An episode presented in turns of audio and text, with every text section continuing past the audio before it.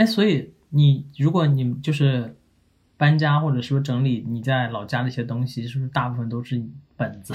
我小时候还有各种各样的奖状，我觉得我也很想把它们带到伦敦来。就是那些并不是什么巨大的成就，但我觉得那小时候就是我的全世界，就是对于我来说真的很重要。我小时候就是活在别人的期望当中，然后想要去争取这些所谓的那个时候对我很重的一些名誉。选择文化创意，那些若隐若现的自我，寻找着不同的诠释。这里是 Notes 第五点二季，星期七。刚刚我在回来路上，就是在看这周在看的书。你知道有个牛津有一套通识读本的书吗？嗯，是哪个方面的？它的名字就叫通识读本吗？呃，它叫牛津通识读本。然后那个系列就是有很多单，都是单本单本。然后比如说这一本是讲记忆，然后这本讲什么什么。然后我在念那本，就这周在念那本叫古典文学。哦，好神奇哦！我不知道哎。对，然后它，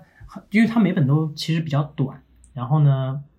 它里面因为有中译本嘛，因为我可能觉得有些术语我如果读英文，我可能就会死死掉，所以我就念了中文。像这本古典文学好像也是一九年才翻译出来的，所以就是比较新。然后呢，正好里面就讲到了很多文本书写的问题，然后想，哎，正好我们今天要聊这个，你。是什么时候觉得你想成为一个书写的人？我是不是应该不应该这么问？你是什么时候开始有这个习惯的？呃，我懂，我大概能懂你的意思。我觉得我从我真的是从很小很小，因为因为我的家人跟我讲，小时候不是有那个一岁的时候有那个抓周的那个哦，你们真的做了这件事情啊？我一直觉得这个事情很神奇，我就很想试，但是我们家没有没有，我也不可能之后再做这件事情。你现在还可以再就是蒙着眼睛做一下，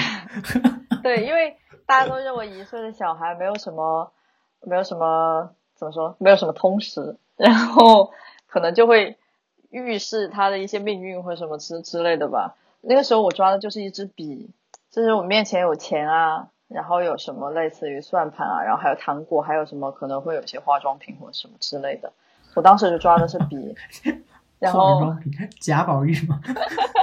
类似的，你懂的。然后，然后我我我家人就跟我讲说，我我小我从小就很喜欢拿笔写东西，就那个时候是一个就是穿尿不湿的婴儿嘛。就按理说并不能创作什么有逻辑的东西，但是我就是喜欢到，比如说到我外公的办公室，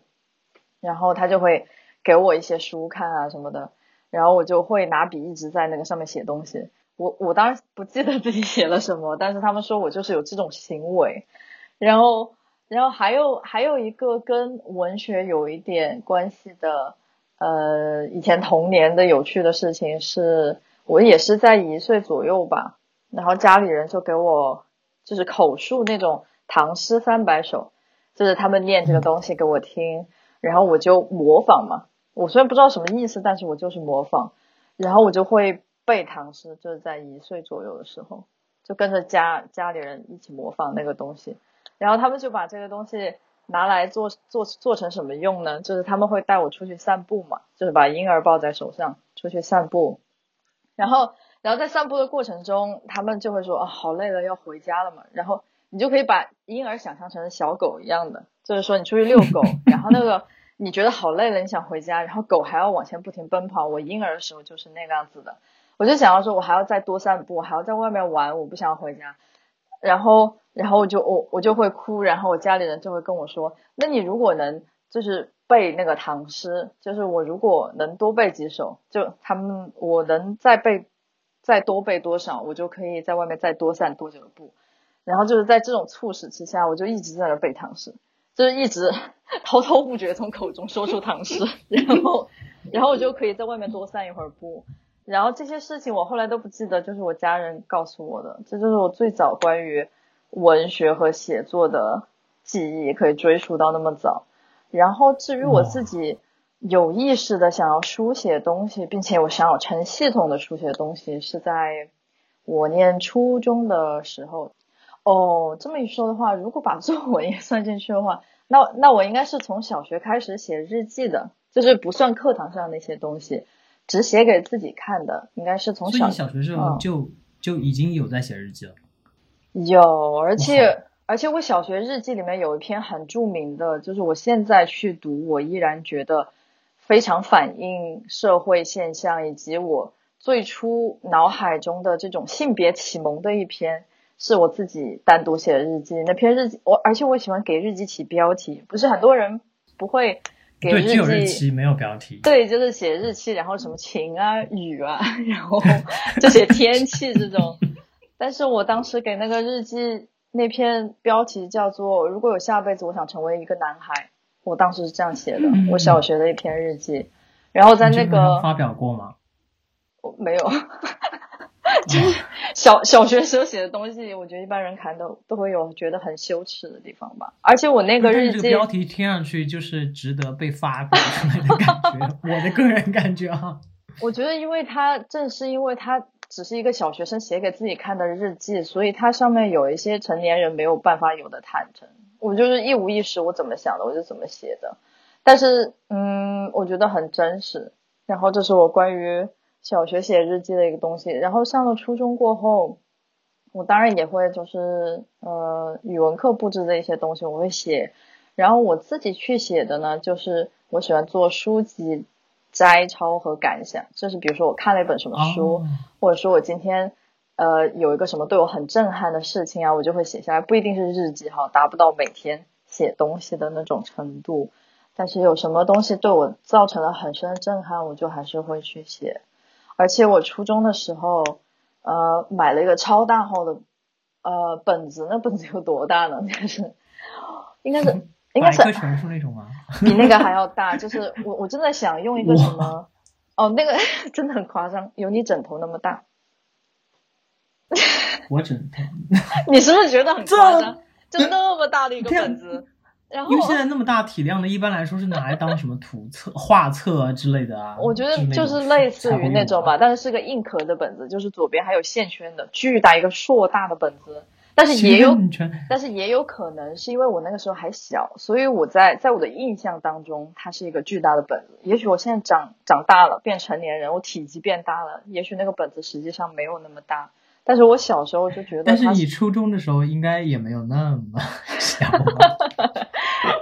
总之就是不是你日常生活中可以见到以及使用的本子那。说一个技术性的问题啊，就是那么大的本子，你写的时候不会感觉在画画吗？因为就很大。我那个时候还用钢笔哦，就是那种写上去墨水还会晕开的那种。我那个时候，我之所以买它，是因为我想要写自传。我是一个就是初中的时候就觉得自己的经历好丰富，我有好多话想要讲，然后很多东西想要写，然后我就知道自己呃想要写的东西有那么多，所以我买了一个我能找到的最大号的本子。然后，然后因为我是个初中生嘛，我要写自传，那自然而然就是从出生开始写嘛。我就把那些什么嗯刚刚跟你讲过的那些，我之所以会记得都这些东西写进去了，，是不是？对，，是因为我写就是你过，写过一遍。写过，所以我才会常写常新，不然的话我就不记得。我就一直写，一直写，那个然后后来那个本子现在不知道去哪了，我觉得好遗憾啊对，哦。我就想问那个本子现在在哪？因为我离开离开老家过后，老家自己他就家人也搬了几次家，他们也说不上那个东西到底在哪，也许还在，也许不在，就不知道。我觉得很有趣的一点就是，嗯，当聊天我在我在倾听的时候，然后你又是一个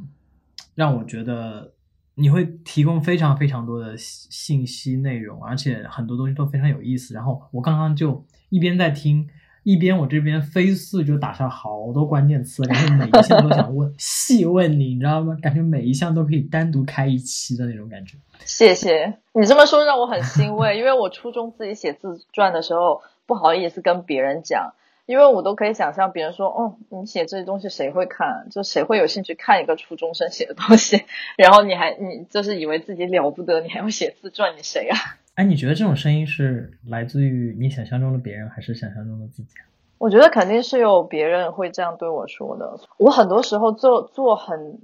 对我来说很重要的事情的时候，我都喜欢自己闷头做。我觉得可能还是比较在意别人对我的期望值吧。就一旦别人对我有所期望，我就觉得我没有办法自由做事。那你刚才说那么多，其实听上去有点像宿命啊。你会觉得你成为一个想去写作的人是有宿命的感觉吗？我其实不会把它抬得这么高，我觉得这可能就是天性里面比较感兴趣的东西吧。我觉得这个肯定是受到了家庭的影响的，因为我跟我跟我妈妈，然后跟我妈妈的爸爸就是我的外公，我们三个人都是同一所高中出来的。就是我觉得这是一种很神奇的缘分，因为我到了伦敦过后，会听我的朋友说，他跟自己的父亲，然后跟父亲的父亲，就是他 grandpa 是呃都是牛津大学毕业的。然后我就在想，我虽然没有说家族三代人都是牛津大学毕业的，但我们 家族三代人都是同一个高中毕业的。为什么我觉得这个高中值得拿来讲呢？因为我们所念的这个高中。它是一个最早是一个英国传教士建立的，是一个呃建校已经一百多年的一所很老的学校。然后这所老校里面就是有就是文学的气息非常重的一所学校。我觉得这些东西对于我来说都是还蛮有影响力的。但我觉得另一方面可能其实有些东西就是就像有些东西它其实就是存在着的，但只是说就像你书写一样，因为你有更强的一个感知力和更敏感的一个。嗅觉吧，所以你能够吸收到这些你可以捕捉到的信息。可能有些人人就是，如果像我，可能在我小时候是一个草包的状态下，我可能感受不 到。不要这样称。我我觉得很多时候，我我觉得草包还好，就是呃，我我这边要解释一下，是这里说的这个草包不是文本意意义上的草包，因为我知道文本意义上的草包其实听上去就蛮不好的。我说的就是小霸王。哦，其实我很多时候在想这样一件事情，就是其实一个人能够获得一个无忧无虑、没心没肺的童年，是很多时候不是自己能够选择的嘛。像我童年发生了很多的事情，其实也不是我选择的。我觉得一半是自己的能量，一一半是外界的环境所给我造成的。很多时候，我觉得书写它只是一个你表达自我，或者说是。宣泄的一个渠道，对于我来说，我觉得我能有这么多东西可以讲。就有的时候你在遇到事情的当下，你会觉得有各种各样的情绪产生，比如说愤怒啊、不甘、无奈，或者说伤心。但是当你把这些东西都寄托在书写上的时候，他们就会变成一种养分，并不是说你只有写好的东西才可以滋养自己。你写的是一些很恐，你自己很恐惧，你无法面对，或者是。呃，你觉得很可怜的东西的时候，哪怕是这种东西，我觉得被人看到也有它作为养分的意义。我觉得这是很神奇的。你正在收听的是《Notes》第五点二季。本节目可以在网易云音乐、苹果播客、荔枝 FM、小宇宙订阅收听。每次在书写的时候，你觉得你面对的是自己，还是一个潜在的？阅读的人，我会从两个方向都去看，因为我其实嗯上过一些 workshop，会有一些尤其是写剧本的什么，呃会有很多方法论嘛，就是在这些方法论当中就会有一些派别告诉你说，你想要自由书写的话，就不能写几段，然后马上就回过头去看你写的东西，然后去 judge 你自己写的好不好，这个时候你就可能以。观众的立场，或者是第三人的立场，然后去评判自己，然后接下来你写的东西就越来越没有真实感，就越来越不自由。但其实我现在都还是没有办法做到这一点。我确实是，我刚刚想说，我也是有这个坏习惯的。我知道，我我也有这个强迫症。我没有办法说，等我写完十万字，或者说写完一万字，我再去回复我自己写的是什么。我每写一段，然后就要回去看一下，然后再。再想接下来怎么写，其实我觉得这样是有问题的。嗯，这个会不会跟文类有关？就是你书写的文体类型可能不一样，因为我不是很懂，所以我我我我就想知道你有没有一些认知。其实我觉得我的认知比较浅，因为嗯，我接触过的文体也也无非就是嗯，也无非就是散文跟剧本。那我在写所谓的剧本，我。指的是 screenplay，就是因为写 screenplay 的时候是有专门的 app 可以用的，然后这个 app 里面它就是呃有格式格式的模板可以直接套用，然后其实我也只上过一次这种 workshop，嗯，就是这个 workshop 的 lead 他会严格的控制你的时间，并且让你没有时间可以往回看，然后他是他是会读秒的那种，他就说接下来多少秒，然后你开始写这个场景里面。然后要求你写出两个人的对话，呃，然后这个对话里面发生了一件事情，然后造成了转折，在下一幕你必须要切换场景，就是他规定好所有的东西，然后他开始倒计时，然后你就你就就就就大脑一片空白，你就是自动驾驶状态，然后再写东西，然后写完了过后你也没有时间看，然后就直接写下一幕，然后最后写出来可能一共有五个场景，然后你再去读一下，你发现，我发现我自己就是这种无意识下。呃，完全不价值自己写出来的东西，竟然读起来还蛮有趣的，我就觉得，嗯，这是另外一种创作方式，就还挺神奇的。因为每个无论是艺术家也好，还是就是写字的人也好，其实你心中有很多东西嘛，但是你一旦去回顾你自己写的东西，我觉得你马上就会跳进一个框架，然后不自觉的你的书写就变得不自由了。我所以这是我从那个剧本的写作课上学到的一种方法，而且我还蛮享受这种方法的。我只能说那种感觉就像在裸奔，就是写完一幕立即跳下一幕，根本不知道自己之前写了什么，然后立即就是切断脑海中跟过去的联系，然后再进入下一个场景，我觉得很刺激，但是但是还还很好的一个体验。你是你是真的给我了很大的灵感，因为前两天我看。前两天我在整理我的文本，然后我发现我很早很早，大概在一一六年、一六一五一六年的时候，我有写过一个非常非常短，人生中唯一的一篇虚构。然后，然后我那天因为在整理，就稍微念了一下，然后发现哎，还蛮神奇，因为我过两天要把它重新整理一下，重新写一遍。然后我觉得可能，因为它会是一个日记体的感觉，所以可能会像是可以试一下你刚才说的方法，我觉得可能会很有趣，因为突然我觉得那样的体验可能会很奇妙。对，而且你觉得你如果自己做不到的话，就去参加一下这种 workshop，因为伦敦也确实有做不到，我就在旁边放一个那个读秒的 机器，而且那个 workshop 的例子，他会一直就是在你。忍不住，比如说你写写觉得哎还剩十秒，我要不要看一下我刚才写的什么？然后他就会说千万不要看，千万不要看，一定不要看。然后就说，然然后然后他就会卡住你，然后然后给你警告。就是我觉得这个东西是需要别人很大的努力才能够，呃，就是拉住你的思想，不让你往回看的这个欲望，因为你就是习惯了那样写嘛。我真的也是，我记得有一次我想参加一个伦敦的那种短篇。故事的一个一个一个嗯，book prize 也不是 book prize，反正就是一个书店举办的一个 prize，然后他要求是多少字之内讲一个呃 short story，